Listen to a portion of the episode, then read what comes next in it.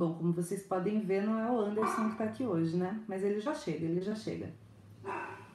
Meu nome é Amanda Cervantes, eu sou colunista também da coluna de terça e quem vocês estão ouvindo de fundo aí é Tijuca Madureira, famosas Tijuca Madureira, nossas companheiras aqui da CT também, porque elas fazem parte dessa casa, elas fazem parte da nossa vida, da nossa produção e tudo mais.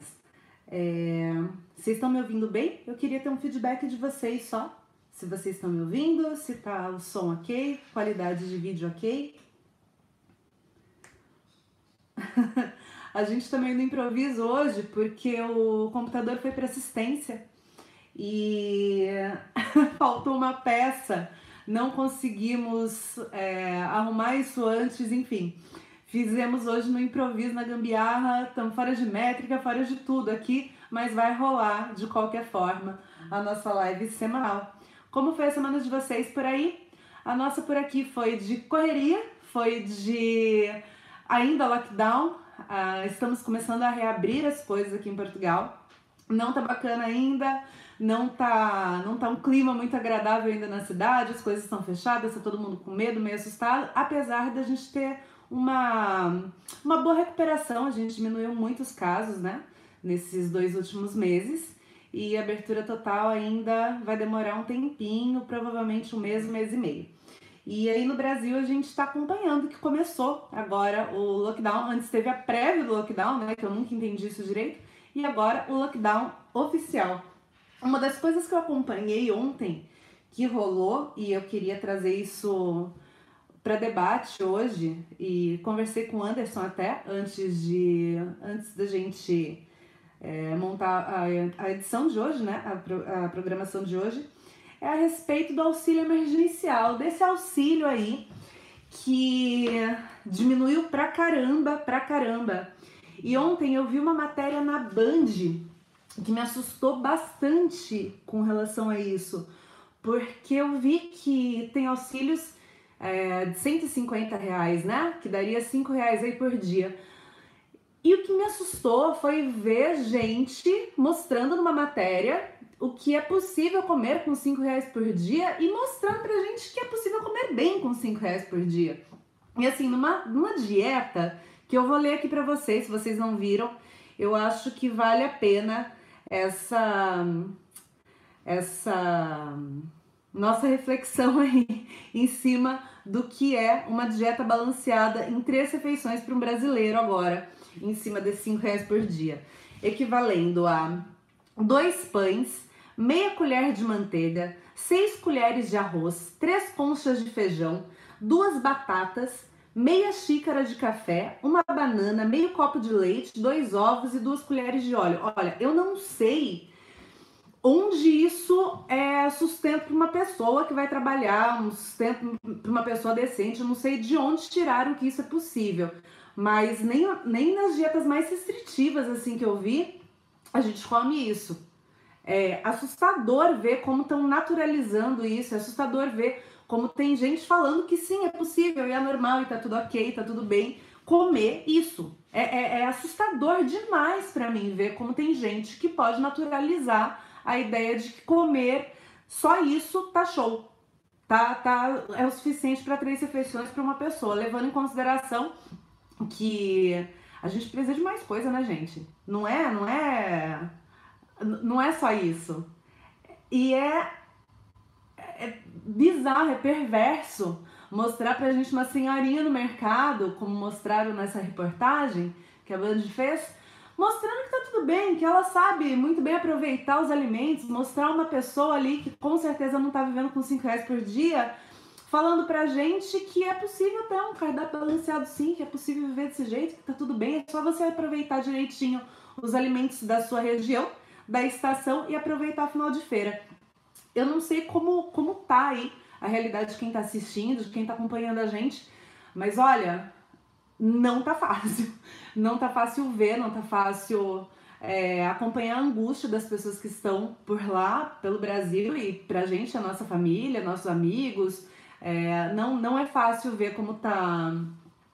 Como, como tá devastado, assim, tá, tá desgraçado o, o, a situação das pessoas que a gente, que a gente convive. Desemprego para todo lado, fome, insegurança, falta de perspectiva total. E eu me pergunto bastante nesses últimos dias se se a gente se, quão, quão bem a gente foi criado para isso, não não uma questão pandêmica, mas uma questão mundo. A gente veio de uma de uma criação onde se prezava aposentadoria, onde se prezava aposentar cedo para curtir a vida, fazer alguma coisa, viajar, fazer nada, fazer vários nada. E de repente a gente está vendo o mundo numa situação que não existe nem sonho, sabe? Parece que mataram nossos sonhos, parece que mataram, mataram qualquer perspectiva de futuro. A gente se vê, eu tenho 34 anos e me vejo na casa des, desses 30 muito assustada assim com, com o futuro, porque me veio o baque de não vou aposentar, me veio o baque de que, que eu vou fazer da minha vida, não, não tenho mais como, como gerir isso da forma que fui educada. E se para mim é assustador, eu ainda tenho tempo hábil assim de correr atrás, imagina pra galera que tá na casa dos 50, que cresceu ouvindo isso, que tinha até então uma garantia de que ia conseguir sobreviver, se aposentar e, e seguir os planos. Imagina como está sendo. E também imagino como está sendo difícil, não só imagino como convive, converso com essas pessoas, que dentro da aposentadoria e pensões tiveram cortes astronômicos, pelo menos no estado de São Paulo, com esses cortes que o Dória fez, que não tenho nem nome para dar para isso, com relação à pensão dos idosos e aposentados, é, desse corte brutal. Eu tenho, é, tenho conhecimento, assim, sou a par de famílias que perderam em torno de mil reais mil reais no orçamento doméstico com esses cortes, porque eram duas pessoas aposentadas, cada uma perdeu em torno de 500 reais, e eles perderam mil reais no orçamento doméstico. E assim, mil reais no orçamento doméstico com dois filhos que estão na luta, que não estão conseguindo se manter com os próprios trabalhos, patinando pra caramba. Gente, como a gente vai fazer para sair desse buraco? Eu realmente não sei, eu realmente não vejo muita, muita saída, muita perspectiva de futuro. E me assusto, me assusto diariamente com essas questões. Vejo o preço das coisas, vejo a situação que tá tudo, vejo é, é coisa básica, por exemplo, uma máscara que a gente usa, é aquela N45, é isso? Tô falando besteira? É aquela que parece um bico de pato assim, que eu já acho caro aqui, mas que custa 70 centavos duas máscaras daquela. Esses dias eu vi que quatro máscaras daquela na Baixada Santista estão custando 180 reais. 180 reais em quatro máscaras descartáveis. Eu, eu não sei para onde a gente vai. Eu queria saber como tá aí com vocês isso, como vocês estão contornando isso, como vocês estão vivendo com isso, como vocês estão gerindo essa crise toda que tá rolando é, no mundo, mas no Brasil com essa com essa perversidade desse governo é, que, que a gente. Peraí, que os cachorros estão agitados aqui. Com essa perversidade desse governo que tá espalhado, encalacrado no brasileiro, tá, que, que, que tá lá, tá vendo isso, tá, tá assistindo isso tão passivamente. A gente brigando por causa do lockdown e vai fechar, não vai fechar, a galera vai morrer. Gente, a gente tinha que estar tá brigando por causa de renda. Não era de lockdown, a gente tem que bater em cima de lockdown, a gente tem que, que brigar para se expor a risco, a gente tem que estar tá batendo em cima de renda. E é possível, o Brasil não é um país pobre, é possível. A gente está sendo chantageado em, em, vender recursos, em vender estatais, em tirar dinheiro da saúde da educação. A gente teve esse congelamento agora desses próximos 15 anos em, em troco de 150 reais por mês. 150 reais por mês por quatro meses. Para vir um cretino, uma cretina, falar que é possível comer bem três refeições por dia desse jeito. E considerando, eu não sei onde tá, onde tá, quanto tá o pão na cidade de vocês. Mas eu morava, é, eu morei em vários lugares, mas a Baixada Santista, que foi o penúltimo lugar onde eu morei no Brasil, há um ano e pouco atrás, na Baixada Santista, morava em São Vicente. e o pão na padaria do lado da minha casa, que não era uma padaria bacana, que era uma padaria assim, chinelão, sabe? Que os atendentes atendiam a gente com cabelo caindo na comida e tudo mais. O pão já era um real.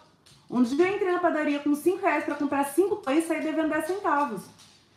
Há um ano e meio atrás. E aqui, quando eu vi isso, o pão calculado nisso está 60 centavos, 30 centavos a unidade. Epa, chegou. Fica. Chegou. E, e, o pão lá, 30 centavos a unidade. Eu fiquei olhando e falei, gente, mas nem é esse valor. Ou seja, além de ser pouco e, e bizarro, ainda estão camuflando os valores reais da, da, nossa sobrevivência. Eu não sei de onde estão calculando esse valor, eu não sei de onde estão tirando isso. Eu, eu realmente não sei. Eu só sei que eu me assusto. Eu tô vendo aqui a Karina falando que ela entrou numa apatia. Eu entro nessa apatia, Karina, e saio dela porque ao mesmo tempo que tá rolando isso, é minha avó ligando, é amigo falando, é postagem, a gente vai acompanhando isso e caraca, é surreal. Eu não consigo. Eu, a gente não tem nenhum dia de paz, sabe? Parece que quanto mais a gente tá envolvido nisso, quanto mais a gente se envolve, quanto mais a gente lê a respeito ou ouve um amigo reclamando, gente, é, é desastroso. O que tá acontecendo é desastroso. É desastroso. E a Jéssica que falou, esse ponto de sentido que nossos sonhos morreram faz todo sentido. Gente, mas faz. E, e, eu sinto isso diário. E quando, quando isso sai de mim de alguma forma, vem algum amigo me lembra que morreu. Hoje eu tava falando com um amigo e tava bem preocupado com as coisas. Ele falou, mano, eu tenho 4,62 na conta. Olha, olha isso, olha o tamanho do desespero. Eu tava vendo algumas coisas, tipo, o que era abaixo da linha da pobreza há alguns anos atrás. Em 2019, 5,50 por dia já era abaixo da linha da pobreza. A gente está falando hoje, em 2021, com o preço da carne 70 reais, em 5 reais por dia. Gás 100 reais. Tem lugar que gasta 180. A semana passada, no Acre, semana retrasada, gasolina em uma cidade do Acre estava 8,30. São valores impraticáveis a gente não sabe para onde vai parar, a gente não sabe como, como vai parar, mas a gente, como povo, deveria ter mais força nisso. E a gente está batalhando por coisas muito. Tá, tá, batalhando errado, sabe? Tá cada um dividido por algum lado. A gente tá, tá chorando por causa do lockdown, ao mesmo tempo que a gente entende a dificuldade que é para muita gente viver com tudo fechado. E a gente não tá falando de grande empresa, de banco nem nada. A gente tá falando do cara que vende pipoca na rua. É difícil pra caralho. Pra onde ele vai descer? Se ele parar de vender pipoca na rua, pra onde ele vai descer? N não tem pra onde. Então, a gente entende a dificuldade disso, mas a gente devia estar tá batalhando muito mais em cima de, de coisas básicas, como, por exemplo, comer e ter, ter dinheiro decente para isso, ter dinheiro decente para viver isso. Aqui em Portugal, Portugal não é um país rico, tá? Portugal é um país pobre, a galera vem pra cá Muita gente vem nessa ideia do, do euro, Europa, tudo mais. O Anderson fala bastante que aqui é uma Piracicaba, e é, de fato, uma Piracicaba. É, o salário mínimo aqui tá 635, é isso? 635 euros. Para vocês terem noção, 635 euros. Um aluguel aqui, em média, 700. Tipo, uma pessoa só, ela não ganha e, e come e mora, entendeu? Não, não dá pra ver uma pessoa só. Ela vai viver num quarto. Mas aqui, aqui em Lisboa, que é uma cidade pequena, não, é uma capital, mas é uma cidade pequena, para você morar minimamente aí no, num, num, apartamento de um quarto, é esse valor médio que você vai pagar. Além de calção, além de, de aluguel adiantado e tudo mais. É, é muito difícil a arrancada. Aqui a gente vê muita gente reclamando a respeito do lockdown, mas muita gente que está numa situação de irregularidade de documento. Muito brasileiro reclama disso e, e, com razão, porque muita gente se ferrou nessa, muita gente teve que voltar, nem tendo como voltar, porque voo tudo parado. Mas a gente, em cima disso, falando a respeito disso, a gente olha que tem recurso tem, tem auxílio financeiro. Não é um auxílio imenso, mas é um auxílio que a galera realmente consegue viver. E assim, para profissões autônomas, pra, não é só para galera que estava empregada, são, são autônomos que recebem. Eu acabei não, não pegando essa leva, porque eu tô aqui há menos tempo do que eu deveria estar para fazer o pedido. Mas, gente, autônomos pedem, o músico pede, o cara que vende camiseta na rua pede, o cara que vende bolo pede. Samuel, beijoca. Então a galera, a galera tem esse acesso. E é um país pobre. Não é um país rico. Portugal é um país pobre. Brasil tem muito mais recursos com isso. Brasil tem muito mais condição disso. E, e, e tem e explora isso, porque dá para banco. Essa, essa carta aberta aí que os empresários estão fazendo e tá todo mundo assustado. Gente, eles estão assustados com o quê? Eles estão revoltados com, com a situação que tá. Com o quê? Porque eles têm ajuda. Porque quando eles não declaram imposto deles lá, o governo ajuda. Banco ajuda, tem ajuda. Eles têm ajuda, quem não tem a gente. Pra nada, nem para comer. Ou tem, né? Como eles disseram aqui, a gente pode comer. Nem, nem uma xícara de café. Eu fiquei em choque com isso. Nem uma porra de uma xícara de café a gente pode tomar por dia. Tem que ser meia para bater os 5 reais. Meia xícara de café. O resto você põe água para dar uma enfraquecida no negócio. É essa a realidade aí e a gente está bem assustado com isso. É, Karina, é um misto de sentimento. É um misto de sentimento. E cada pronunciamento fica pior. E cada semana intensifica. E toda semana tem alguma merda. Esses dias eu dei uma afastada para dar uma respirada, assim, sabe? Fora, porque eu não queria mais.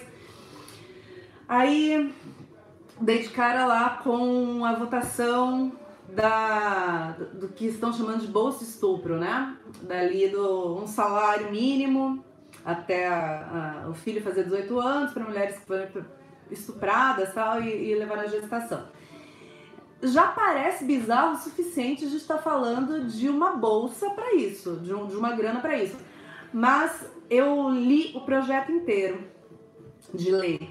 E, é, e, consegue ser muito mais assustador que isso, na verdade. Consegue ser, ser muito pior do que isso. Porque nesse projeto, eles não excluem a paternidade do estuprador, no caso. Não sei se vocês leram, mas fiquem, fiquem atentos com isso, porque, porque tem esse, esse detalhe, que é perverso para um caralho. Eu acho que é mais perverso que a bolsa em si. É, se comprovada, na, na, na, proposta fala, se comprovada a paternidade, é, esse, esse genitor deverá cumprir com suas funções paternas, inclusive de presença então não basta você ser estuprada, que muitos casos acontecem com tio, com, com padrasto, com pai, com vô. Acontece bastante, mas você tem que conviver com essa pessoa como pai de seu filho. Você tem que comprovar que precisa desse valor na justiça. Não é só escorregou, pegou ali. É, você tem que comprovar na justiça que você precisa desse dinheiro e, e se por acaso for comprovada a paternidade, se por acaso esse desgraçado que te estuprou queira assumir, se, se, se você denunciar e falar que foi fulano de tal que te estuprou, ele tem que fazer o teste de DNA, ele tem que assumir a responsabilidade e ele tem que conviver com seu filho. Não basta você conviver com o estupro e com o filho do estupro, você tem que conviver também com o estuprador o resto da sua vida. Porque tá lá. Essa é a ideia. Vamos passar aqui pro Anderson. Um sorriso negro. Vira aí pra gente aí. Vamos virar aqui, gente. Peraí, deixa eu tomar cuidado pra não cair.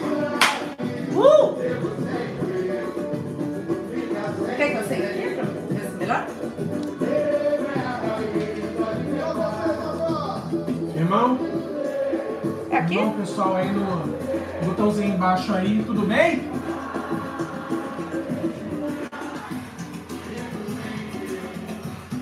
Tô tentando achar.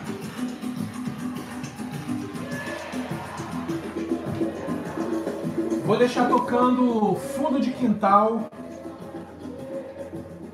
Sorriso Negro, de Dona Ivone Lara, para seguir hoje com essa live.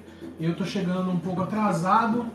A Amanda começou esse trabalho aí antes de mim. E eu comecei um pouco atrasado porque eu fui fazer um exame um exame que eu tenho feito já há algum tempo e a gente está começando nosso, a nossa live hoje é, meio que no modelo freestyle. Amanda, pelo amor de Deus, é aqui. Eu tô apertando ele, mas ele não tá indo. Então ele não tem bateria. Ah, tá. Pronto. O que, que acontece, gente? Eu botei o Mac para consertar. Porque meu Mac é velho. E é nesse Mac que a gente faz a transmissão. É, a gente faz a transmissão por esse Mac. Só que ele tá velho, coitado. Ele tem que consertar. Então eu botei ele para consertar.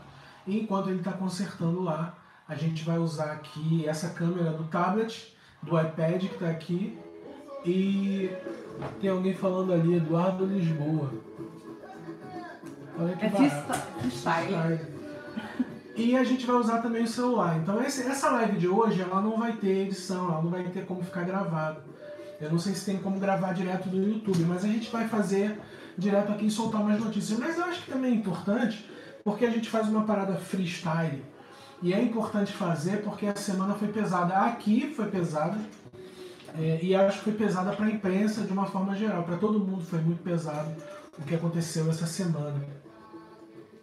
E eu queria começar pelo Rio de Janeiro. Eu estou começando sempre pelo Rio de Janeiro, que é a cidade de onde eu venho.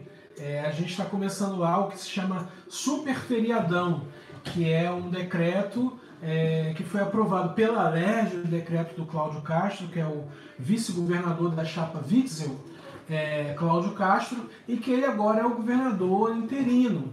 É, ele assumiu o papel de governador porque o Witzel está afastado. E o Witzel está afastado porque está debaixo de um processo de impeachment é, por desvio de verba pública envolvendo a sua esposa. Isso desde o ano passado, um pouco antes do Crivella ter sido preso, inclusive.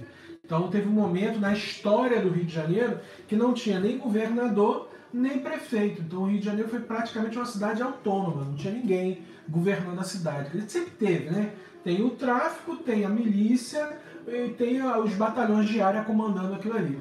Mas teve um momento que não tinha governador nem, nem prefeito.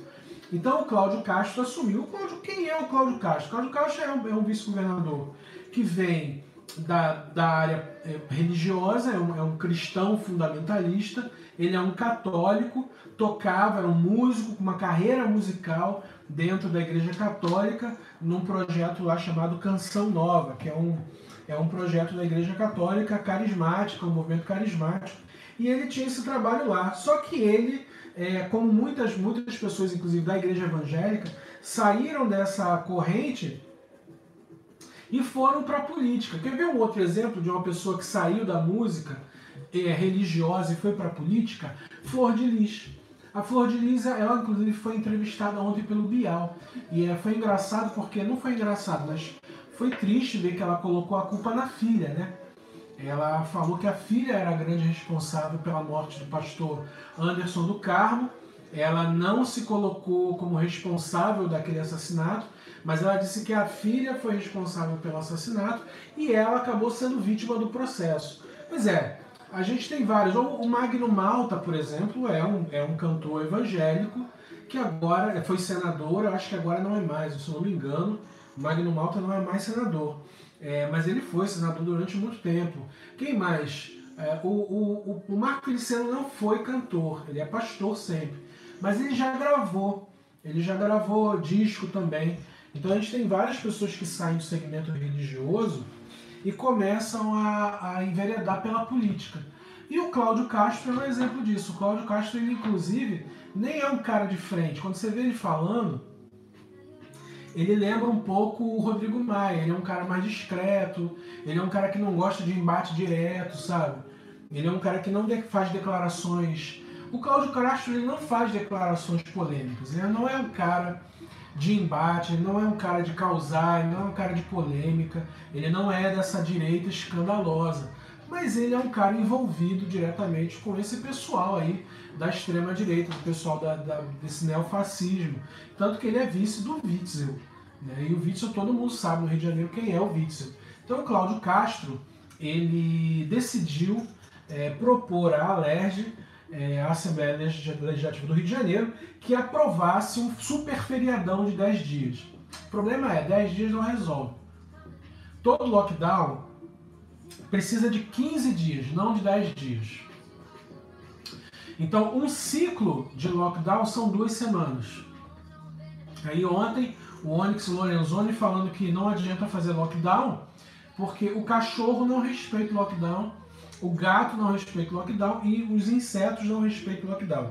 Na cabeça do Onyx Lorenzoni, os animais, esses animais que ele citou, dada a sua é, extensa é, capacidade de experiência biológica, ele descobriu que os animais transportam o vírus e contaminam as pessoas. E por isso não adianta fazer lockdown. Então, todo lockdown que teve em Portugal, se deu certo, se deu porque os cachorros, os gatos e os insetos também entraram no lockdown. Então, a gente precisa informar o Onyx Lorenzoni que o que está acontecendo em Portugal deu certo porque a campanha feita pelo Ministério da Saúde em Portugal também convenceu os insetos a ficarem em casa. E os pombos? Porque essa é a única resposta possível ao que o Onyx está propondo. Essa semana, no começo dessa semana, eu mostrei um gráfico da curva de morte de Israel e da curva de morte de Portugal. E a curva de morte de Portugal, que não tem vacina, é porque Portugal não tem essa importância toda. Ele não tem essa importância toda. Então a gente acha que, que Portugal tem vacina. E os portugueses também que, que não falam nada, a gente acha que é um país que está tudo resolvido. Pois é, Portugal, nesse ponto, não tem vacina. Tem um monte de coisa aqui, mas não tem vacina. É, Anderson, desculpa, mas eu ri do Onix. É, quer dizer, o cara, o cara falar que um inseto eh, não vai dar certo no lockdown porque o mosquito vai levar o, o, o coronavírus. Isso, isso é de uma, é de uma, é de uma. A gente não consegue. A curva que eu mostrei no começo da semana mostra Israel vacinando Israel já vacinou quase 60% da sua população. E Portugal, que vacinou, eu acho que 7%, se muito. 7%, não chega a 12%. E a, mas fez lockdown. Então Portugal conseguiu descer mais a curva com o lockdown do que Israel com vacina. Isso prova o quê? Isso é dado. Isso é, não é eu, não é fé. Não é porque eu acredito nisso. É porque é dado.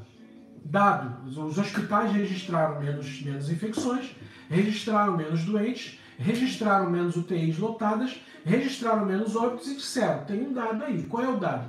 É quanto menos gente na rua, menos gente infectada, menos gente doente, menos gente morre. É o que aconteceu com Portugal e Israel. Portugal está com dados melhores que Israel, porque Israel está vacinando, mas Israel não está só vacinando, está fazendo lockdown, mas está tendo reabertura já. E Portugal está só no lockdown. E aí o, o Onyx fala isso. Só que o lockdown praticado em qualquer país do mundo é de 15 dias, né? não é de 10 dias. 10 dias não resolve. 15 dias começa a resolver. E na verdade você tem vários ciclos de 15 dias. Você precisa de 3 ou 4 ciclos de 15 dias para que você estanque mesmo o problema. E a gente está falando da variante brasileira, que é uma variante de muito mais agressiva que a variante que tem na Europa. Então a gente já está falando de dois vírus um vírus que tem no território europeu, que é basicamente um desenvolvido a partir da China, e um vírus brasileiro que é, é, uma, é uma terceira uma quarta variação. A variante chinesa, a variante europeia que foi para o Brasil, e é a terceira, e gerou a variante brasileira. Então a gente tem uma variante nossa. Tem a variante chinesa, que é originalmente, né? a europeia, e a europeia foi para o Brasil, a europeia contaminou um monte de gente, gerou um monte de problema, e a brasileira agora começa. Tudo que a gente está vendo agora é a variante europeia. Agora a gente está começando a ver dados da variante brasileira, que é mais agressiva que as duas anteriores. Entende? Então, por mais que o Bolsonaro pegue, ele pessoalmente saia com uma seringa e ele pessoalmente vacine 200 milhões de pessoas, ele não vai se eximir da culpa que ele teve das 300 mil pessoas que morreram. Entende? Ele pode pegar uma, uma seringa e ele pessoalmente bater na casa de cada pessoa e vacinar. Isso não vai tirar dele a responsabilidade das 300 mil pessoas que morreram. Agora 304, 305 mil já hoje. Mesmo com o boicote que o Ministério da Saúde tenta promover, é, mudando formulários e colocando dados totalmente é, sem, sem, sem importância. Pedindo, por exemplo, CPF do morto. O cara morreu de Covid. O médico registrou que aquele, aquele indigente, aquele corpo que está ali, que não tem nome, que não tem dinheiro, que não tem nada, morreu do quê? Clinicamente, ele morreu de Covid. Eu sou médico, estou dizendo que ele morreu de Covid. Certo. É, então a gente tem que registrar que aquele corpo, daquele número, daquela entrada e, se possível, aquele nome, deu baixa por Covid. Essa é a informação que o Ministério da Saúde precisa. Mas não, o Ministério da Saúde começou a pedir assim, não, não, a gente não quer só isso. Para confirmar mesmo se ele morreu de Covid, a gente tem que ter o CPF dele. Tem que ter o endereço dele. Tem que saber se ele antes estava fazendo algum tratamento. Tem que saber se ele estava indo na igreja. Tem que saber se ele torcia pelo Palmeiras. Então, essas perguntas, a classe médica disse assim: isso não tem nenhum significado, isso não, tem, isso não, isso não interessa para gente. O que o Ministério da Saúde está pedindo é, é para atrasar os dados que são de fato relevantes para a indicação de número de óbitos no Brasil. E isso complicou, tanto que São Paulo teve 1.021 mortes num dia e no outro dia teve 282. Isso na segunda e na terça teve uma baixa. E vai continuar tendo baixa. Daqui a pouco vai subir de novo. Porque aí os, os, as prefeituras vão dar conta desses dados. E quando isso acontecer, a gente vai ver subir de novo e tem gente dizendo, inclusive o Miguel Nicoleles, todo mundo tem que ficar de olho no Miguel Nicoleles, que é um cara muito, um cientista muito respeitado. Ele está dizendo que no final de abril a gente pode ter 5 mil mortes diárias. Então a gente está em março ainda. Quando ele fala final de abril, ele está falando que em abril vai piorar. Entende? Ontem, eu não sei quem viu aí a saída da, da Carla, não sei se foi Carla, que saiu essa semana do BBB. É, e essa semana o Thiago, Thiago Leifert, o sapatênis, o sapatênis humano, ele falou para os brothers lá dentro da sala da casa, teve uma mulher lá dentro da casa, que eu esqueci o nome dela, Sara. Ela fez comentários muito idiotas né, sobre a, a pandemia. E, e a produção deu uma bronca nela pelo Thiago. O Thiago falou para as pessoas da casa, do Big Brother, disseram, olha, vocês estão achando que melhorou. Não melhorou, piorou. Está tendo mais morte agora do que quando vocês entraram. E se vocês saírem agora, vocês vão ver o país numa situação pior do que a que vocês entraram. Então a mulher ela começou a chorar. E a Sara ficou de cara feia. Por quê? Porque foi para ela o recado. Né? Inclusive a assessoria da Sara no Instagram, se você entrar aí, é, vai ver que a assessoria dela, dois dias atrás, pediu desculpa pelo que ela estava dizendo lá dentro da casa. Comprou assim, cesta é, básica é, é, pra... é, uma, é uma merda, né? É uma merda isso está acontecendo. Comprou cesta básica? Comprou cesta básica para doar para as famílias que estão enfrentando dificuldade financeira, é. para isso, para tentar limpar a barra. É. É bem complicado, né? Então a gente está numa situação que é, é, é, acho, até que, acho que até que foi bom fazer esse negócio meio, meio freestyle aqui, porque eu tô sem roteiro, sem nada, porque a gente consegue de repente até interagir melhor e, e, focar numa questão que não é nem textual do problema, mas é a análise do que está acontecendo. A gente realmente está debaixo de um processo no Brasil em que a gente vai chegar, algumas pessoas dizem que pode chegar a 5 mil, se continuar em 3 mil já é um problema, se continuar em 2 mil já é um problema. Se for para mil, continua sendo um problema. Então, o que a gente está vendo no Brasil hoje, nessa semana, é a gente não está no fim de uma alta, a gente está no meio de uma ladeira e essa ladeira vai ser mais ainda. E eu acho que a gente vai passar por um processo de desesperança muito maior. E há, eu até publiquei no Stories aí, o presidente da Associação de Agências Funerárias, presidente nacional, nacional das agências funerárias, ele disse para o El País, se não foi o El País, foi o Estadão, ele disse que é indigno o que está acontecendo no Brasil hoje. Que não é mais. Ele está tá, tá sendo registrados sepultamentos em minutos. Então, assim, sepulta uma pessoa, cinco minutos depois, outra pessoa, cinco minutos depois, outra até o final do dia. E esse volume de trabalho das agências funerárias nunca foi observado pela Agência Nacional de Agentes Funerários. Eles começaram a falar: isso aqui é desumano. A gente nunca viu isso. A gente ganha dinheiro com isso, né? a gente vende caixão, a gente vende contrato, a gente vende sepultura, só que a gente não está conseguindo mais dar conta do que está acontecendo. O que está acontecendo é desumano. Para o cara que ganha dinheiro com o defunto dizer que é desumano, é porque a gente já está num lugar em que o, colapso não é mais hospitalar somente. O colapso também vai ser o sistema funerário. Isso aconteceu no Equador ano passado e no Chile, apesar de ser o Chile. Isso vai acontecer no Brasil, o colapso do sistema funerário. E há um outro tipo de, de desdobramento desse problema, que é o, o El País, sim, o El País publicou essa semana que o volume excessivo de enterros está é, tá causando um problema na, na, na camada, no, no lençol fluvial das cidades. É o que eles chamam de excesso de necrochorume. O que, que, é isso? É dos resíduos orgânicos é, derivados da decomposição do corpo, que são em média de 30 a 40 litros por pessoa. Em média de 30 a 40 litros por pessoa nas primeiras duas semanas. E é uma liberação de líquidos muito grande logo no começo. Depois o corpo vai secando, mas no começo você libera muitos líquidos, vários órgãos viram líquidos, os líquidos, etc. E isso logo de uma vez, isso não só contamina o solo, como contamina o ar. Então há uma série de doenças, inclusive, associadas à liberação é, explosiva, imediata de necrochorume nas cidades e ali especialmente na zona sul de São Paulo e especialmente no cemitério São José, onde estão sendo abertas muitas valas, muitas, mais de 500 valas estão sendo abertas. Valas desculpa gente, estou usando a expressão errada.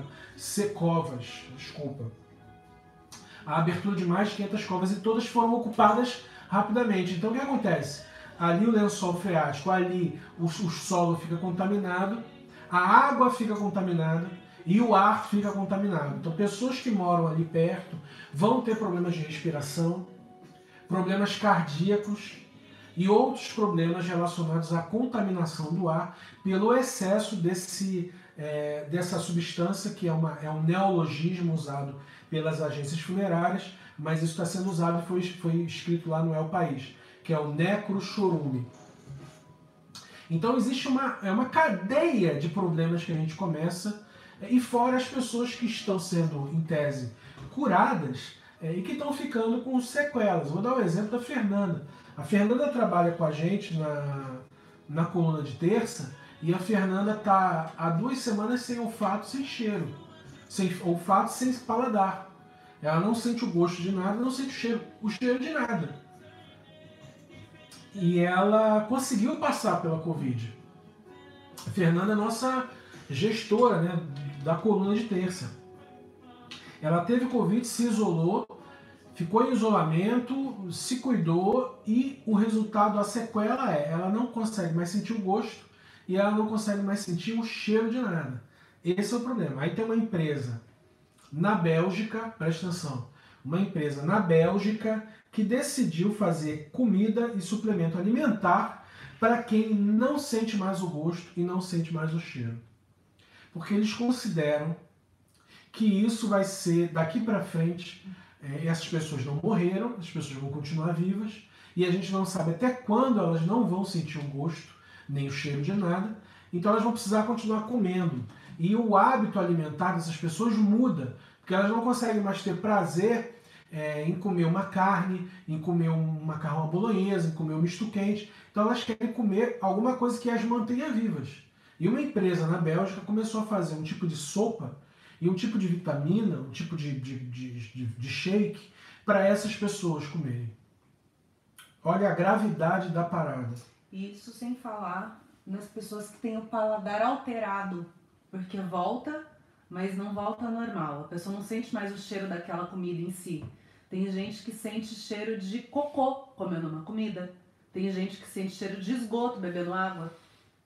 Isso é assustador, assim, ver como, como o desdobramento da doença pode afetar realzão, realzão. É, isso está acontecendo com a Fernanda e a gente não sabe agora. A Fernanda é muito minha amiga é, e trabalha com a gente. Ela está desde o começo comigo, ela está desde maio do ano passado, quando eu comecei esse trabalho. Então a gente tem, eu me preocupo muito com ela, mas a gente fica pensando é, já existem empresas criando suplemento alimentar para ser vendido aí para a vida. Porque vai ter uma parcela da humanidade que não vai sentir gosto nem cheiro. Entende? Então onde essa pessoa vai. O que ela vai comer? Ela não, ela não vai ter o ritual de comer. Ela não vai saber fazer um bife. Ela não vai ela perdeu o cheiro. Você cozinhar sem cheirar, você não consegue cozinhar. Porque o olfato é um dos radares para a gente fazer comida. Não é porque, ah, o sabor, o cheiro, quero ter a coisa gastronômica. Não é, é porque é realmente um sentido que te diz se a coisa está queimando, se não está queimando, se é excesso de um ingrediente, se não é. Então você não consegue mais cozinhar. E aí o que está acontecendo é que existem empresas que vão fazer comida específica para quem não sente mais gosto, nem cheiro de nada. E isso é muito problemático, né, cara? Porque a gente é, isso está acontecendo. E aí a gente está chegando no momento em que a humanidade está virando, está é, mudando hábitos, inclusive de consumo de alimentação, porque agora a galera não sente mais gosto nem cheiro de nada. Então se, a gente está falando aqui, não é exatamente só dos mortos, porque a gente está falando muito dos mortos, e isso é grave, os mortos são coisa grave. Mas a gente também tem um outro problema grave que são os vivos. Os vivos, eles também vão enfrentar problemas de adaptação de sequelas e, e as cidades, por conta desse excesso de pessoas mortas, e, e, os fluxos, e as coisas, e a vida ganham um outro ritmo que é diferente. É, há uma outra é, é, cientista que fala sempre na Globo News, a Pasternak, ela disse que, na verdade, uma pandemia ela leva dois a cinco anos para acabar. Então, o pessoal que está animado aí achando que nesse verão, aqui na Europa, o verão começa aqui em julho, mas no Brasil em dezembro, o pessoal acha que no verão tudo vai estar resolvido, é, o negócio não vai estar resolvido. Entende? A gente ainda vai, vai ficar nisso que a gente está vivendo por pelo menos mais um ano ou dois anos. Mesmo com vacina tá usando máscara. Vai ter surto de novo em pequenos lugares, como teve própria, na própria China, que conseguiu segurar a parada e de repente teve um outro surto. Né? Porque o vírus ele vai tendo mutações. Então você pode suspender, estancar uma coisa com vacina, mas você pode ter uma mutação em algum outro lugar do mundo, saca? Na França pode ter uma mutação. E na França a galera não está respeitando nada. Não é só Brasil que a galera não respeita. Na Suécia não está tendo respeito. Na França não está tendo respeito. E no Brasil também, porque a gente é muito grande, né? E aí as notícias sobre a gente varam o mundo, assim, porque a gente é grande mesmo. Um país continental. E as notícias varam o mundo, que é a gente e Estados Unidos tendo um número muito parecidos. Agora, sobre o Biden, o Biden ele tinha feito uma meta de vacinar 100 milhões de pessoas até abril e ele dobrou a meta antes de ontem para 200 milhões de pessoas. Então o Biden vai conseguir vacinar o dobro de pessoas, 200 milhões de pessoas até abril. Lembrando que 200 milhões lá nos Estados Unidos são dois terços da população. Então vai faltar só cento e poucos milhões para acabar. Isso é gente pra caralho. Isso é gente pra caralho. É quem está mais vacinando hoje é os Estados Unidos e Israel. E o Brasil vacinou 14 milhões de pessoas. Nós temos 220 milhões de pessoas. Então nem 10% ainda foi vacinada. Está abaixo de 10% com contaminação diária, na média aí de 90 mil por dia. 90 mil pessoas por dia. Isso a gente, essa galera, 90 mil por dia, você vai ver a curva disso agora. A gente está no dia 27, 29, 29 de março, 26 de março dizer, agora em, em 14, 13 de abril, a gente vai ver o que está acontecendo hoje. Se vocês pegarem a foto de ontem da Estação Luz, em São Paulo, estava lotado. Por que estava lotado? Por que, que o lockdown? Porque o lockdown que o Dória está fazendo não está sendo efetivo. O trabalhador está tendo que trabalhar. A Volkswagen, não sei se foi a Volkswagen ou se foi a, a Nissan. Acho que a, a Nissan, eu estou falando porque eu sei que é a Nissan. A Nissan parou a produção lá em Resende e teve uma outra fábrica que parou também a produção esses dias para evitar que os trabalhadores saiam. Então tem muita empresa que deveria estar suspendendo a atividade dos seus trabalhadores, mas está querendo jogar o papo de que é essencial para continuar trabalhando e aí vai continuar a gente morrendo. É, quem? A Volkswagen, né? Obrigado. Tem uma outra pessoa aqui comentando. A é, parou há três dias. É, uma, peraí, tem uma pessoa aqui comentando aqui o seguinte: passei quase dois meses sem olfato Oh, e sem. Ah, que doideira. A Renault, a Toyota pararam também, né? Várias pessoas, Toyota, Volks, é, várias pessoas, várias empresas pararam. Mas você vê ainda um número muito grande de pessoas na rua. Agora, quando a gente está falando de classe trabalhadora, a culpa não é do trabalhador. Eu gosto de deixar isso bem claro.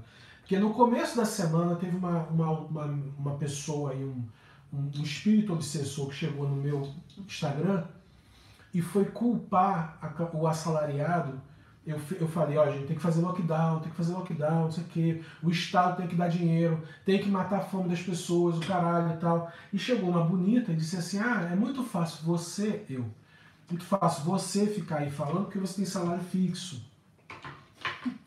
É, mas eu sou empreendedora e eu não posso fazer isso. Aí eu entrei no Instagram e como vocês da internet, vocês são hipócritas, né? mesmo vocês me assistindo, que vocês não valem nada. Vocês são muito hipócritas. Eu entrei no Instagram dela, ela, ela num barco, no iate, na praia, bebendo champanhe com as amigas e viajando, não sei o quê. E eu falei para ela, olha, você não é assalariado, mas você está levando uma vida melhor que muito assalariado. Isso tem que entender que quando o lockdown não funciona e você foi obrigada, pelo menos eu estou vendo que o teu negócio está dando muito certo, você foi obrigado a empreender porque você não tinha um salário, é, você tem que culpar o Estado, que não te deu condições de ter um emprego.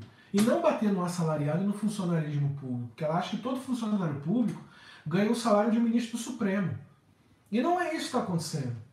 O que está acontecendo é que há funcionário, o Gari é funcionário público, guarda municipal, médico e enfermeiro e, gente da base é funcionário público. E você não tem essa galera recebendo salário de ministro. Entende? Então o que está acontecendo é quando não há um lockdown efetivo de cima para baixo, em que há inclusive injeção de recursos para que o trabalhador fique em casa, vai acontecer a foto de ontem na Estação da Luz.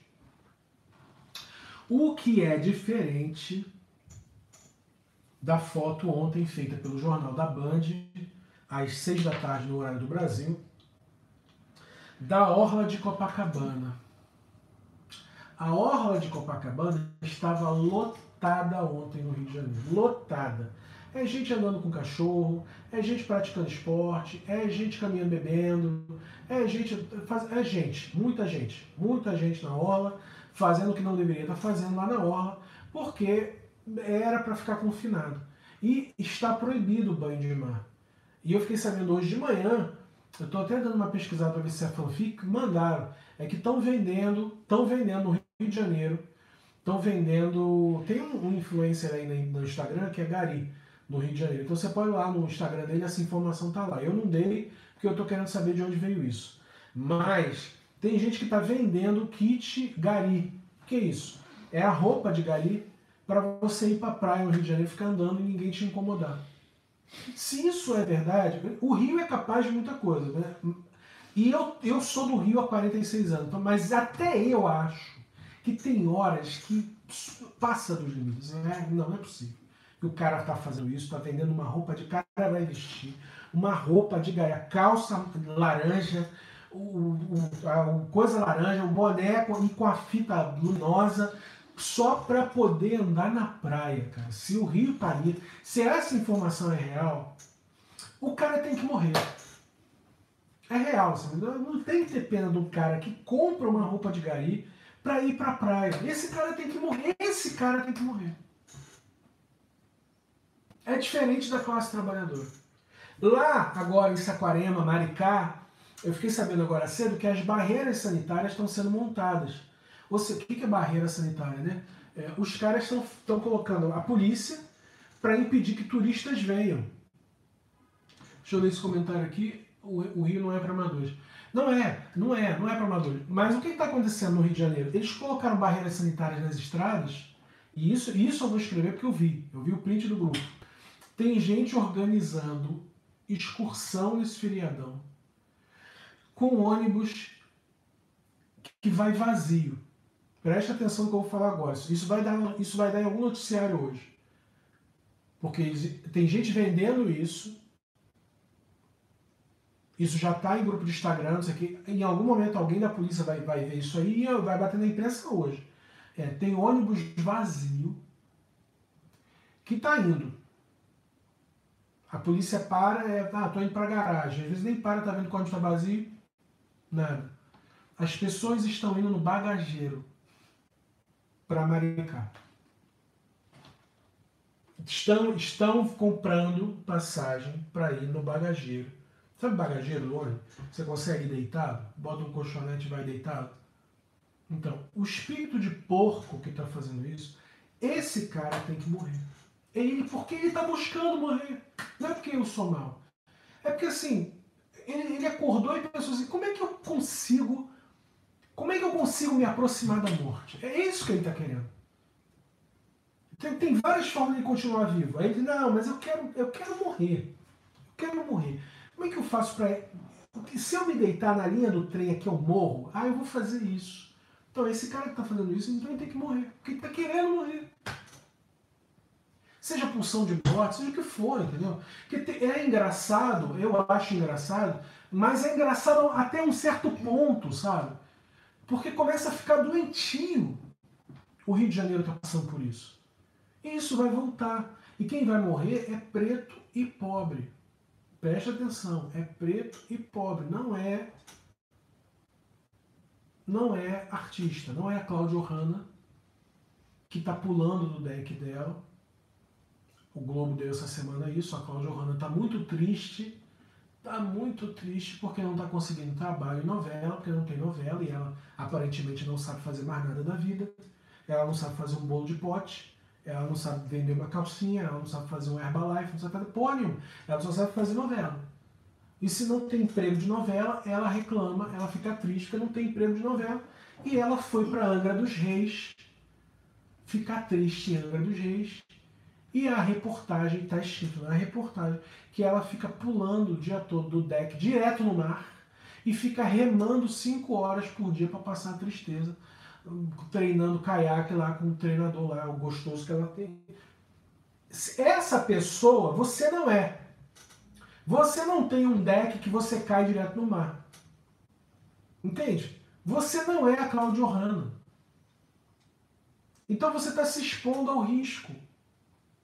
E você tá doido para ser Claudio, mas você não é. Uma pessoa que fez uma pergunta aqui, ó, é, essas, esses negacionistas. Ah, sim, mano, isso é bem complicado mesmo. Não entendo porque. Não entendo a necessidade de fazer coisas absurdas, diz aqui o Edgar, por puro desejo de se divertir. É, até, até as coisas absurdas que a gente faz, né, mano? Por, pelo desejo de se divertir, a gente tem que calcular o risco se a gente é adulto, né? Se a gente é adolescente, a gente até não calcula o risco, mas isso está acontecendo com gente adulta. Entende? Eu acho que já romper o risco é quando você entra na suruba numa pandemia, que está tendo lá, lá em, em Brasília, está tendo, na Asa Sul, está tendo uma festa de, de casais, sempre às sextas-feiras, inclusive hoje vai ter, e o pessoal está assinando o BO de morrer. Isso isso para mim é o meu limite. O meu limite é isso aí, sabe? Porque, enfim, né, é o meu limite. Mas a pessoa comprar uma passagem para ir no bagageiro, sabe, para passar por uma barreira sanitária, ou o cara comprar uma roupa de gari para andar na praia, esse cara ele não quer nem se divertir. Ele tem prazer em, em, em, em se sentir criminoso. Em burlar, em burlar qualquer coisa. O prazer dele é esse, entendeu?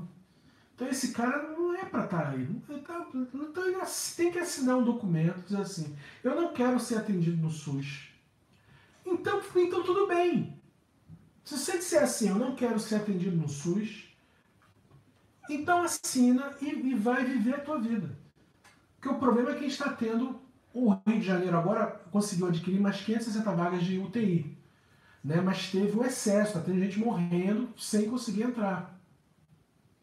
E essa discussão do Cláudio Castro com o Eduardo Paes, eu vou falar uma coisa sobre o Eduardo Paes aqui. O Eduardo Paes aprendeu com o primeiro mandato dele, primeiro e segundo mandato dele. Ele está no terceiro. Está no terceiro. Posso estar enganado, mas ele está no terceiro. E ele aprendeu com o que aconteceu lá no tempo do Cabral. Que agora o cu dele está trancado 24 horas. Ele sabe o que ele está fazendo, ele sabe o que ele está falando, a Júlia Teixeira mandou aqui, ó. Anderson, uma informação da Praça Seca. Comércio todo aberto. O pai sancionou o fechamento de tudo, mas o povo sabe que a decisão do governador sobrepõe da prefeitura. Então, zero respeito. Ou seja, o pai, eu estava falando dele, ele sabe que ele está sendo visto por todo mundo. Os erros que ele cometeu na primeira e na segunda gestão, ele não quer cometer agora. Depois a gente até pode falar sobre isso, mas ele não vai cometer. E ele está fazendo isso e está contrastando com o Cláudio. A briga no começo do, da semana é: o Cláudio disse 10 dias de feriado, mas o comércio aberto. O Paz falou: vai virar castrofolia. Porque se ficar tudo aberto, o carioca não fica em casa no feriado. E isso é verdade. Dia de Santa Nossa Senhora da Conceição, que é para fazer jejum e rezar. O carioca vai esfregar a xereca na, calçada o dia todo. O, o, feriado pro carioca só existe para esfregar a xereca, qualquer feriado. Então, se for 10 dias de feriados, o carioca não precisa ter dinheiro, ele não precisa ter dinheiro, ele pede dinheiro emprestado, ele rouba, ele, ele faz alguma coisa, ele, ele, ele desenha dinheiro num papel, igual estava tendo agora em Pilares semana passada, os caras estavam vendendo nota de 50 reais desenhada à mão. O Rio tem isso, o cara tá vendendo nota falsa desenhada à mão. O carioca não precisa de dinheiro, entende? É isso, é a economia da putaria. Só que 10 dias de feriado, tudo aberto, o carioca vai para a rua. E o Paz falou: tem que fechar tudo. Se não fechar tudo, vagabundo vai para a rua. Porque ele, Eduardo Paz, é um desses vagabundos que vai para a rua. Eduardo Paz vivia lá no Caxambir, ou lá em, em, em Pendotiba bebendo pra caralho. Ele gosta lá do, do bar, lá do. Ah, esqueci o nome do bar. Bar Madrid, que fica lá na Tijuca. O pai frequenta, o pai sabe. Né? Ele, ele é gosta do pai porque ele é safado. É, pior, é melhor lidar com um cara que é só safado do que um cara que é crente e safado, que é o cara do Crivella. O Crivella é safado e crente. O pai só é safado, eu gosto do pai. E o pai entendeu que não era para ir para rua. Então ele falou: não é para ir para rua, é para fechar tudo. O governador católico, o, né, o, né, o, o, o, o cristãozinho, falou: não, pode deixar tudo aberto. E vagabundo está deixando tudo aberto. E é o caso que a Jennifer Teixeira falou aqui: na Praça Seca está tudo aberto. E vagabundo está na rua. Se não está comprando à vista, está se endividando, está dando o cu na hora para comprar alguma coisa só pelo prazer de estar na rua. E isso que a gente está vivendo no Rio, estou tirando o Rio como exemplo, mas Brasil, tá? A gente não é, isso não é lockdown. Isso não é lockdown. Você está falando assim, ah, porque minha saúde mental, não sei o que, o caralho. Viado, deixa eu te falar para você um negócio. Se você viesse, para Portugal mesmo, que não é uma. Ah, ah, mas assim, vagabundo não quer morrer. A real é essa: vagabundo não quer morrer em Portugal. Então eles ficam em casa. O que tem de gente realmente adoecida na cabeça aqui em Portugal, gente boa, que eu conheço, que não sai de casa, porque não quer morrer.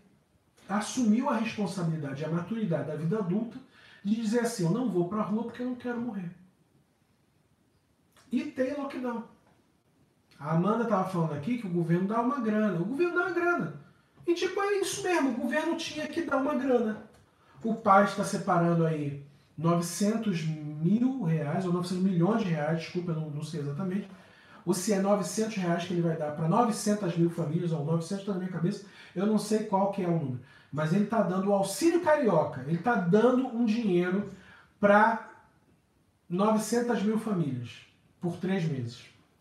Tem o auxílio do governo do estado, e eu não sei se tem o auxílio federal. Mas esse auxílio está demorando a chegar. E aí a gente vai para o nosso segundo tema hoje, que é fome. Você quer mostrar alguma coisa aí, Amanda? Queria sim. Esse comentário que eu achei bem. Lê aí pra gente, lê pra gente.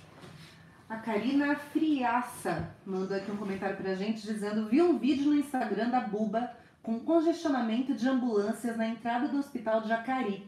Estavam aguardando a possibilidade de dar entrada dos pacientes caso conseguissem vaga. É. Fila de ambulância. É. Essa é a realidade. É. Antes de entrar no assunto aí, que é o segundo assunto de hoje, que é o assunto da fome. É...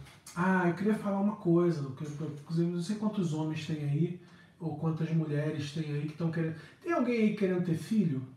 No Instagram, no, no, no YouTube querendo ter filho? Eu vou fazer só esse intervalinho. Amanda, eu posso te pedir um favor, porque eu não gosto de pedir, mas é que eu cheguei da rua. Você pega um copo d'água pra mim, ah, porque é rapidinho, só pra eu continuar falando aqui. Mas é. Desculpa, gente. Eu odeio isso, porque eu vim da rua e a Amanda começou o programa hoje. Mas tem alguém querendo ter filho? Falar uma coisa pra vocês. Eu tô há, há dois anos é, num tratamento de, de infertilidade. Eu já escrevi algumas vezes sobre isso. E eu acabei de chegar de um exame que a gente chama de espermograma. É, eu não, engravidar por vontade ou planejamento é zero chances. Muito bem. É, tem fila de carro e funcionários. Muito bem. Ah, mano, eu pedi por favor, deixar aquela porta aberta ali mesmo, porque entra o sinal de internet. Ah, você queria, legal. É, o que acontece comigo? Eu, eu acabei de chegar de um exame chamado espermograma. E é um exame merda, porque o espermograma é feito para várias coisas. Existe espermograma para analisar a qualidade do teu esperma, é, para avaliar se existe alguma doença, ou existe uma série de coisas que você pode usar o espermograma. E, e, eu tenho feito vários aqui em Portugal, tanto que eu já perdi até a, a coisa do. Sabe aquela primeira vez que tu vai assim, a mulher bota um potinho, aí tá numa salinha, aí toda aquela, aquela cerimônia, ah, você vai ter, né? Que na verdade fazer uma masturbação e ejacular para poder e depois botar no pote. Eu já, já fiz tantas vezes que eu já chego, me dá aqui, quer ficar comigo? Quer, vamos, fazer, vamos tocar uma junto aqui, vamos fazer uma punheta junto aqui. Todo mundo na clínica já me conhece, já perdi a moral, já tô cansado dessa merda, já chego lá com o peru para fora, tocando punheta em todo lugar. Porque eu já não tenho mais, já tô cansado de fazer isso. E fui fazer um hoje. E é uma merda porque quando você é diabético, no meu caso eu sou diabético, e apesar de eu me tratar, é, são sequelas da diabetes. Né? É, você não consegue engravidar uma pessoa naturalmente. Isso fode a cabeça de um homem. Isso fode a cabeça de um homem. Fudeu a minha. A minha cabeça ainda está fodida com isso. Porque eu vejo qualquer pessoa aí é, encostar o peru numa mulher e engravida. Eu não consigo. Se eu encostar o peru mil vezes na Sueli, não vai engravidar. Porque o meu, o meu, o meu esperma tem a quantidade de espermatozoides que um suco tangue de laranja tem. Então, o meu esperma e o suco tangue de laranja é a mesma coisa. Eu não engravido nenhum hamster. Entende? E aí o, o tratamento é muito doloroso. Aí o que eu quero falar para vocês é o seguinte.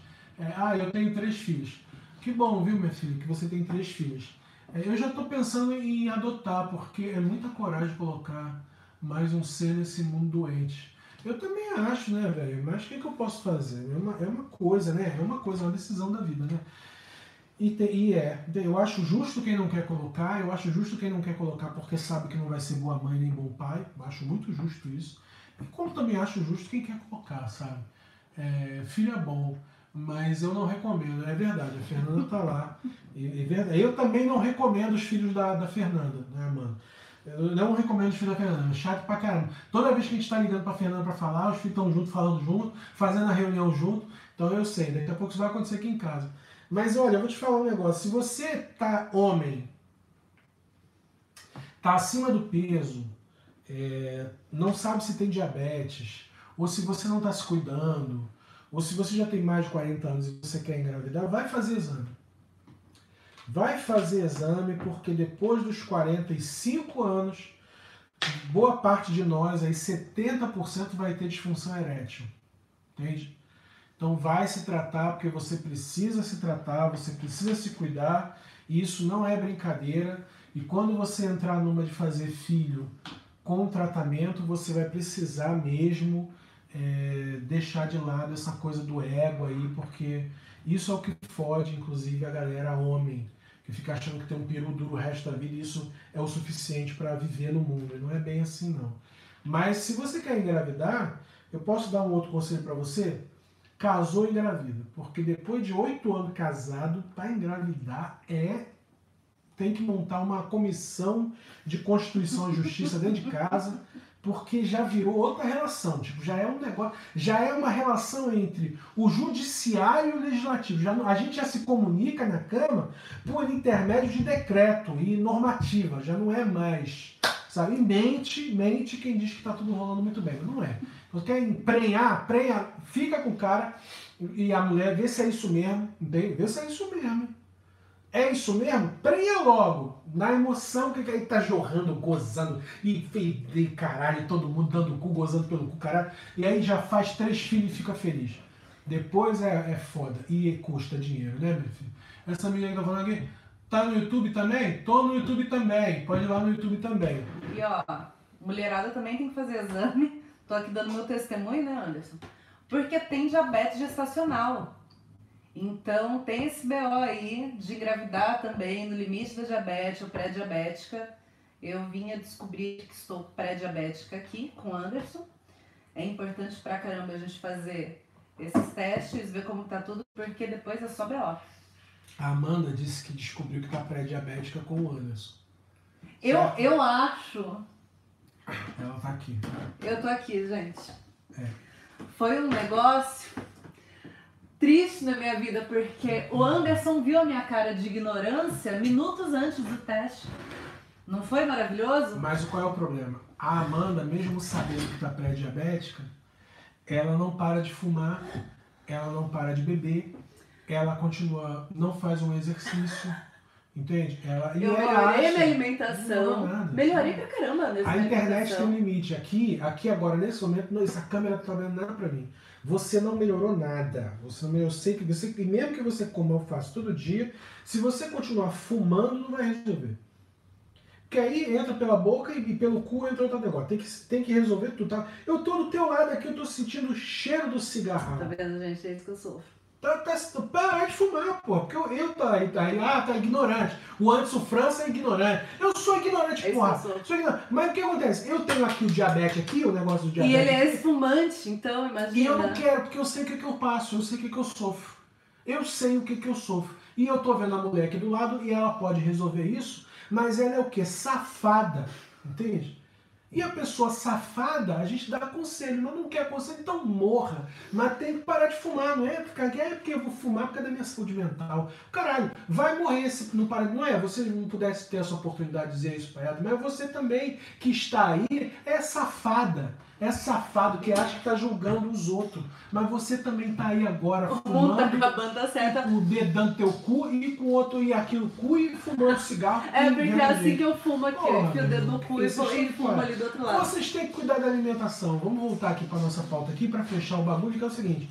A última pauta de hoje é nós estamos tendo um problema sério no Brasil de, de, de fome. Não é de fome? Calma aí. Tecnicamente isso tem um nome. Que é a vulnerabilidade alimentar. Quer dizer, existe uma, uma análise feita pela ONU e, e é uma, são faixas de análises de populações por mil habitantes, por milhão de habitantes, pessoas que conseguem fazer tantas refeições, ou três, ou quatro, ou cinco por dia, ou uma, ou nenhuma. E se faz uma ou nenhuma, por quantos dias? Pois é. Como o Brasil é um país muito grande, há regiões no Brasil onde não se come e há regiões onde há desperdício de comida. E há grandes regiões de deserto alimentar, coisa que a Jussara Oliveira, que é colunista nossa é nutricionista, ela escreveu sobre isso. Deserto alimentar, o que, que é? Você vai para os Estados Unidos, por exemplo, sei lá, vai lá no Brooklyn. Eu fui lá no Brooklyn, né? E, e como eu só fui uma vez na vida, e como eu sou uma pessoa que sempre foi muito pobre, eu vou falar para todo mundo que eu sempre fui. Eu vou até morrer, eu vou dizer que eu fui no Brooklyn. E eu fui no Brooklyn. E quando eu cheguei lá, e é porra, né? Estados Unidos, Nova York, caralho, e tal, eu procurei comida. Logo quando eu cheguei, porque diabético tem que procurar o que comer. E eu estava na casa de uma pessoa e eu ia fazer a comida na casa dessa pessoa. Então eu precisava de verdura, precisava de fruta, precisava de proteína, carne, precisava de coisas, né? E aí eu fui lá procurar essas coisas. E quando eu fui andando lá no Brooklyn, eu fui vendo loja de comida fast food, todo tipo de fast food você imaginar. E tudo muito barato. É assim, barato no nível de é melhor eu comprar aqui e comer aqui e ir para casa do que eu fazer a compra e ainda fazer a comida. Vou dar um exemplo. É, um Big Mac, por exemplo, um exemplo do Big Mac. É, para um dólar e, e 20. Entende isso? Dizer, no 1 um para 1, um, já falando da economia de Lagos, é como se fosse um real e 20. Então é mais fácil eu comprar um Big Mac de um real e 20 e comer e ir para casa do que comprar a carne, comprar a verdura, comprar não sei o quê, e ainda fazer a minha comida. Então eu encontrei um monte de lugar vendendo, vendendo fast food, vendendo comida processada. Muito biscoito, muito sorvete, muito negócio, muito pão, muita parada. Assim. E, essa, e era uma região inteira no Brooklyn, na Ralph Avenue ali, que era uma região muito grande, é, que é, só tem isso. Para você conseguir um hortifruti lá, você tem que sair e ir para o West Side, para o outro lado, para conseguir um hortifruti para comprar um negócio lá. E quando tem, é caro. Isso eu não sabia que existia, de gente comendo merda de manhã, de tarde, de noite, numa cidade riquíssima e não comendo comida de verdade. O queijo que, como que eu encontrei lá não é nem queijo, é, é comida processada sabor queijo. Entende? Que é um negócio meio pastoso, que é feito para colocar no hambúrguer. Não tem nem outra função aquilo, é só para colocar no hambúrguer. E é tipo centavos. É porque não é comida. Entende? E aí, a essa região nós chamamos de região de deserto alimentar, que é comida processada, comida barata, comida sem nenhum valor nutritivo e que as pessoas comem caloria vazia e que vão morrer. Seja de diabetes, seja ter, ter doença cardiovascular, etc. E ficam com a saúde vulnerabilizada. Isso é uma coisa. Agora, o que está tendo no Brasil, além disso, que isso tem nas periferias, quem está comendo mal, está comendo mal nas periferias, e é o que a gente chama de, no Brasil de nutricídio. Eu odeio palavra nova. Já usou uma palavra nova hoje aqui que é a necro, necrochorume. Mas essa palavra foi criada pelos técnicos. Agora tem uma outra palavra criada pelos técnicos que é nutricídio, que é o genocídio pela nutrição. Não está falando de homicídio, está falando de genocídio, porque é uma política ampla de oferecer a uma população inteira comida processada. E que isso acontece no Brasil nas periferias, isso não acontece na zona rural. Isso acontece nas periferias, onde tem mais concentração de pessoas e pessoas pobres. Então isso está acontecendo no Brasil. E o que está acontecendo além de região é, de deserto alimentar, está acontecendo exatamente a vulnerabilidade alimentar, que é a fome. Que no Brasil, ano passado, aumentou em 10 milhões de pessoas, 10 milhões de famílias voltaram para a margem da fome. E esse ano está tendo um aumento muito maior.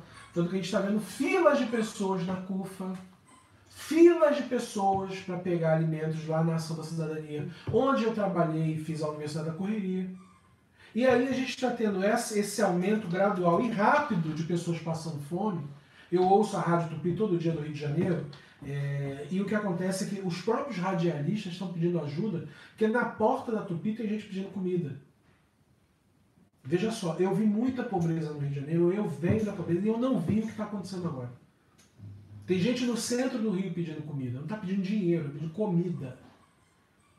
E esse processo tende a não agravar. O que é mais interessante, para não dizer irônico, é que teve uma médica, e a Amanda vai falar sobre isso agora, é, que decidiu explicar como que o brasileiro consegue se alimentar com 5 reais.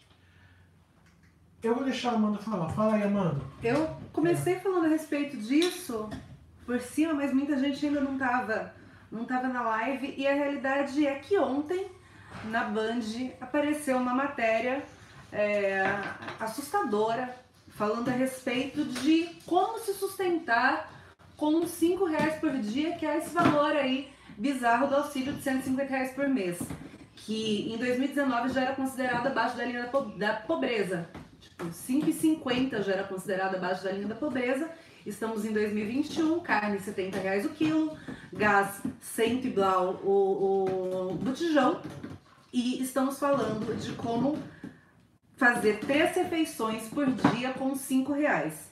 E essa médica nutróloga fez uma listinha aqui de alimentos que eu vou ler para vocês.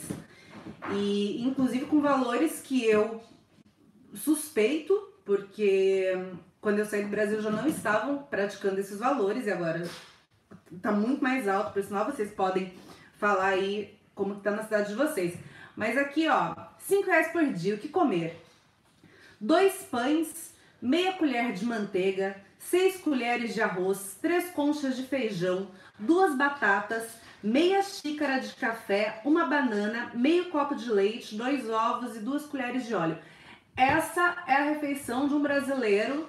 É uma refeição não, são três refeições para um brasileiro. Essa é a solução dos problemas para o brasileiro poder comer com esse auxílio assustador de 150 reais. Essa é a solução que eles deram. E eles não deram essa solução de uma maneira de uma maneira é, triste pra gente. Eles deram uma solução. Eles estavam felizes ali, mostrando uma senhorinha fazendo compra e dizendo como, como ela era boa nisso.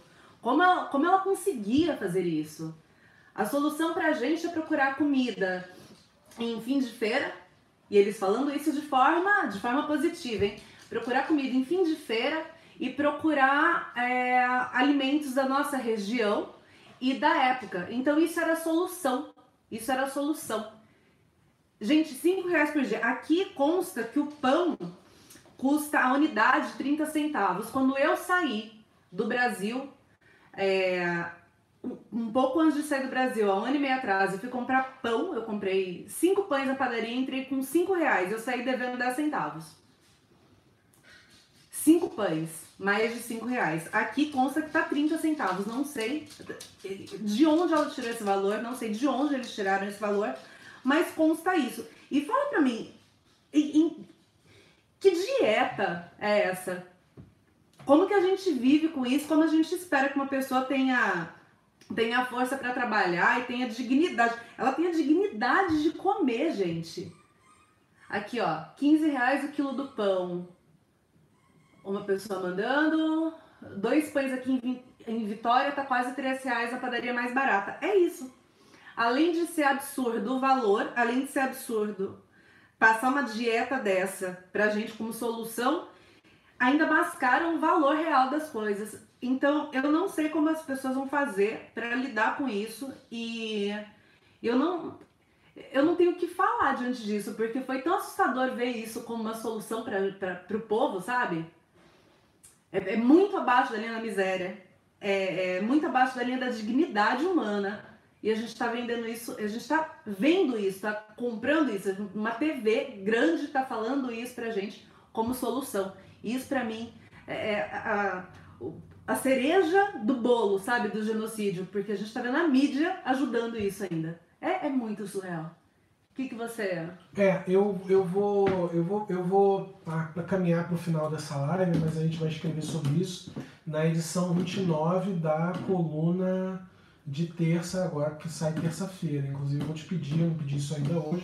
Se quiser conhecer nossos canais, é Coluna de Terça no Instagram, é, no Facebook também Coluna de Terça. Vocês sabem, eu estou bloqueado nos meus três perfis para escrever no, no Facebook. É, nos três perfis e mais em outro perfil que eu criei também estou bloqueado, mas estou lá. E você pode apoiar o nosso trabalho pelo coluna de terça.gmail.com, pelo Pix. Ou você pode assinar também pelo coluna de terça.gmail.com pelo Pix e mandar o comprovante para assinaturas.ct.gmail.com para a Fernanda. E a gente vai te mandar as edições. É, e essa semana a edição está saindo com um texto muito importante que a gente escreveu esses dias, que é o suporte à noite. Mas a gente vai falar de fome, vai falar da crise que a gente está enfrentando e de quando isso pode acabar. A grande, a grande, são duas grandes questões. Qual o nome dar a isso? Né? A gente está vivendo isso e que nome a gente vai dar para isso? É genocídio ou não é genocídio? Sabe? Mas qual é o nome que a gente dá para o momento que a gente está vivendo? E quando isso acaba? É, acabou aqui o, o Instagram, né? uhum. né? Bom, eu, eu, eu vou só fechar aqui com o pessoal do YouTube. A gente já estava fechando mesmo, estava no nosso horário. Mas eu queria agradecer a todo mundo que participou dessa live, está nos ajudando. Pelo menos agora a gente está conseguindo começar a monetizar aqui no, no YouTube. Vai ser um longo caminho até ganhar um centavo, mas a gente está conseguindo. É, e queria dizer é, que a gente vai escrever também, eu vou, em determinado momento, vou escrever sobre essa questão muito que para mim mexeu muito comigo, sobre a questão do tratamento da saúde do homem e como isso mexe com a cabeça, como todo homem tem que fazer terapia e cuidar do peru, porque tem uma hora que o peru para de funcionar. Isso é real, não adianta o cara ser, fazer um monte de coisa. Não, você não tem mais 18 anos, velho. E não adianta. Sabe? Você pode ser um cara, a menos que você seja um cara predador doente, que aí precisa de outra coisa, sabe? De castração química. Mas um cara que está socialmente não convive, não está violando ninguém, esse cara vai ter problema de saúde e esse cara precisa se tratar. Gente, muito obrigado por participar da nossa live hoje. Muito obrigado por todo mundo que está aí assistindo. A Amanda ajudou aí, ela descobriu um jeito da gente transmitir pelo iPad. Semana que vem a gente vai estar com o Mac de novo na nossa transmissão normal. Valeu? Para honra e glória do Senhor. Um grande abraço para todo mundo. Até semana que vem Beijo. com a live da coluna de terça. Valeu, gente.